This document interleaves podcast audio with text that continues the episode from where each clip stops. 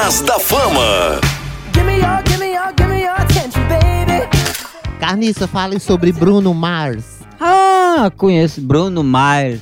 Conheço demais. Morou perto da minha rua, lá no Vale das Fedeiras.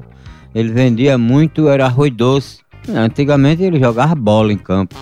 Jogou em vários times. Jogou no Barcelona, jogou no time do seu Bel Cabelão, jogou no Grêmio, jogou no Guarani, Penaró, o Estrelinha.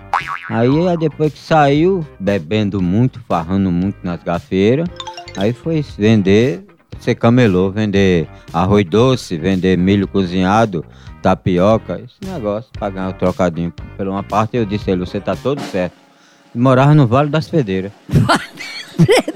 Nossa senhora.